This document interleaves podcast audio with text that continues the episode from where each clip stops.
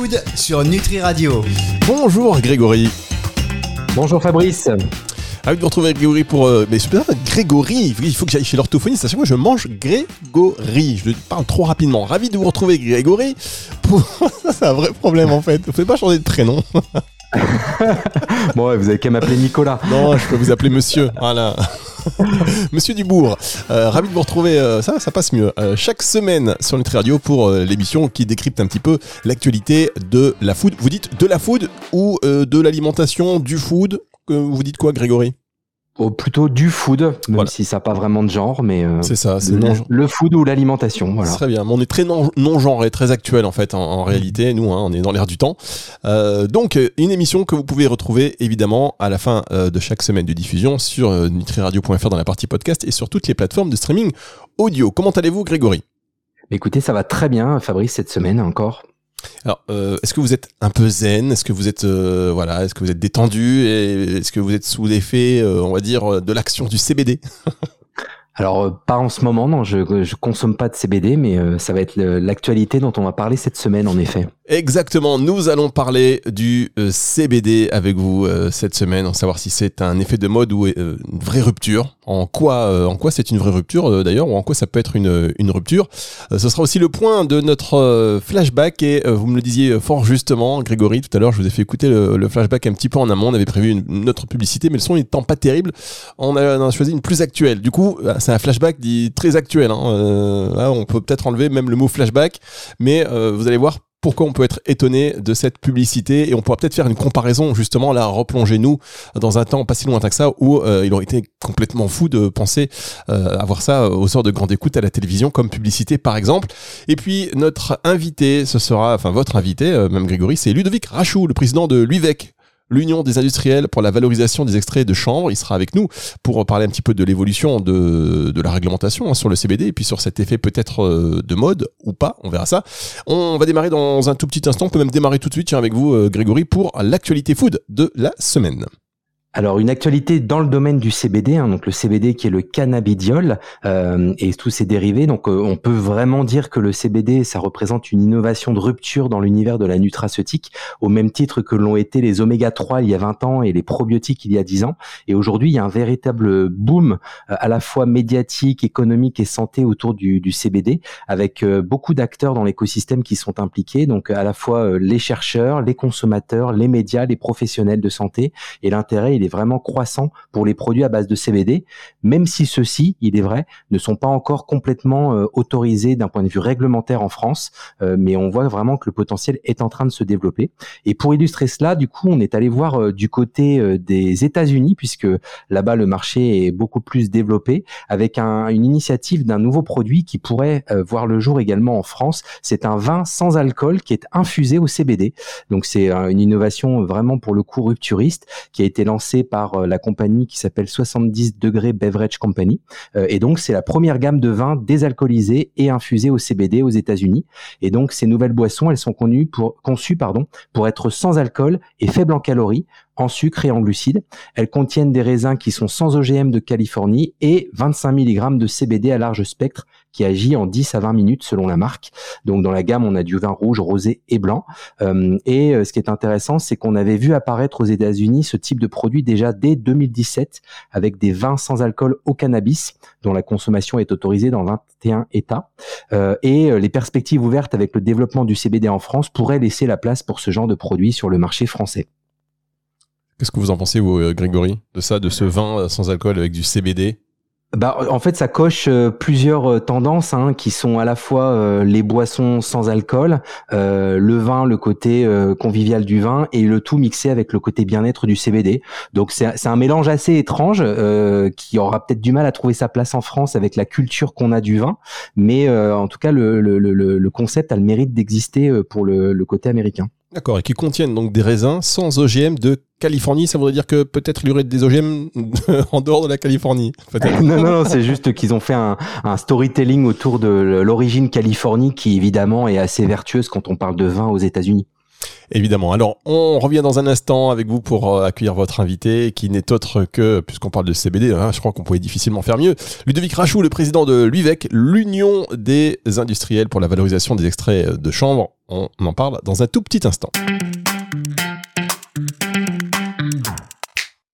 Culture Food sur Nutri Radio. La suite de cette émission Culture Food sur Nutri Radio avec toujours Grégory Dubourg de la chance Nutrikeo pour vous parler cette semaine du CBD. Et euh, pour parler du CBD, eh bien, on était obligé quelque part d'inviter Ludovic Rachou, le président de l'UVEC, l'Union des industriels pour la valorisation des extraits de chanvre. Bonjour Grégory, euh, bonjour euh, Ludovic.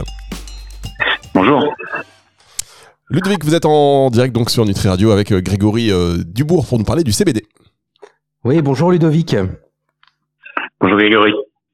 Euh, bah, ravi de, de t'écouter quelques minutes sur Culture Food pour nous parler des actualités du CBD. donc il y a évidemment une actualité très riche, notamment au niveau réglementaire. Est-ce que tu peux nous en dire plus sur là où nous en sommes en termes de réglementation du CBD en France?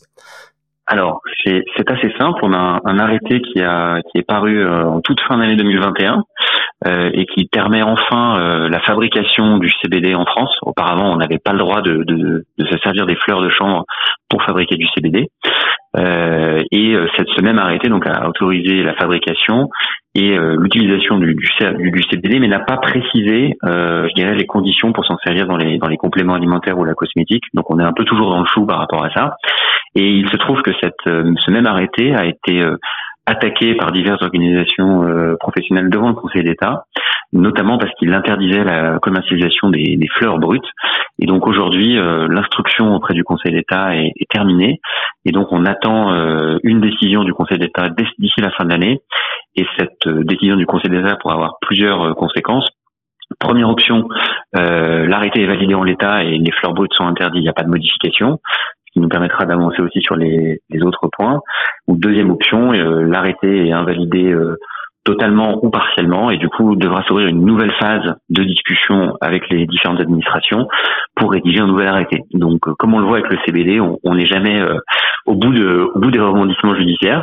et ce qui est sûr en tout cas, c'est que en tant que point de vue réglementaire sur ce qui concerne les compléments alimentaires aujourd'hui, on est toujours dans un cadre très flou et donc il y a toujours des discussions qui sont en cours euh, avec les autorités. Euh, mais euh, comme le savent, je pense, nos auditeurs, on a des sujets de, transfert de compétences entre la DGCCRF et la DGL qui compliquent les discussions en ce moment. D'accord. Et en, en, parallèle de cela, les acteurs travaillent sur un label pour assurer la traçabilité des extraits de chanvre. Est-ce que tu peux nous en dire un peu plus également? Alors, en fait, les, acteurs de la filière travaillent sur euh, deux points dans le dans le label. D'abord, en effet, pour travailler sur la traçabilité de, l'origine. Euh, Aujourd'hui, l'origine du CBD, on a beaucoup de CBD qui vient majoritairement des, des États-Unis. Euh, et le but, c'est de mettre en avant vraiment les productions locales françaises, donc potentiellement d'avoir une traçabilité vraiment au terroir, voire même à la parcelle. Et d'ailleurs, il y a certaines productions qui vont être mises en avant je crois, dans, le salon du Made in France dans quelques semaines à Paris. Euh, ça, c'est le premier volet du label. Et le deuxième objectif, c'est aussi de, de, garantir, bon, évidemment, la conformité réglementaire des, des produits, euh, mais surtout euh, la qualité en termes de taux de CBD dans les produits et aussi en termes de taux de THC. Euh, avec notamment la, la, mise en place d'une norme sur les analyses. Aujourd'hui, on a un gros sujet. Quand on envoie trois produits identiques se faire tester dans trois laboratoires différents, on risque d'avoir trois résultats différents, ce qui peut poser un peu de problème.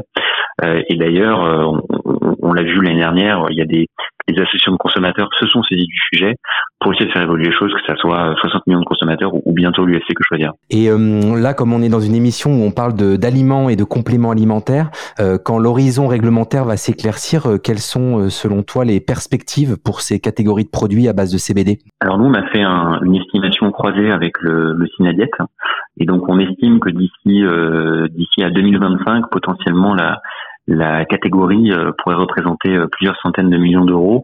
De manière plus générale, hein, on estime que euh, le marché global, une fois la réglementation adaptée passée, et notamment le droit d'utiliser du CBD sous certaines conditions dans les compléments alimentaires, soit passé, le marché global devrait être autour d'un milliard d'euros en France, dont, près de, de 50 à 70% pour les seuls produits alimentaires.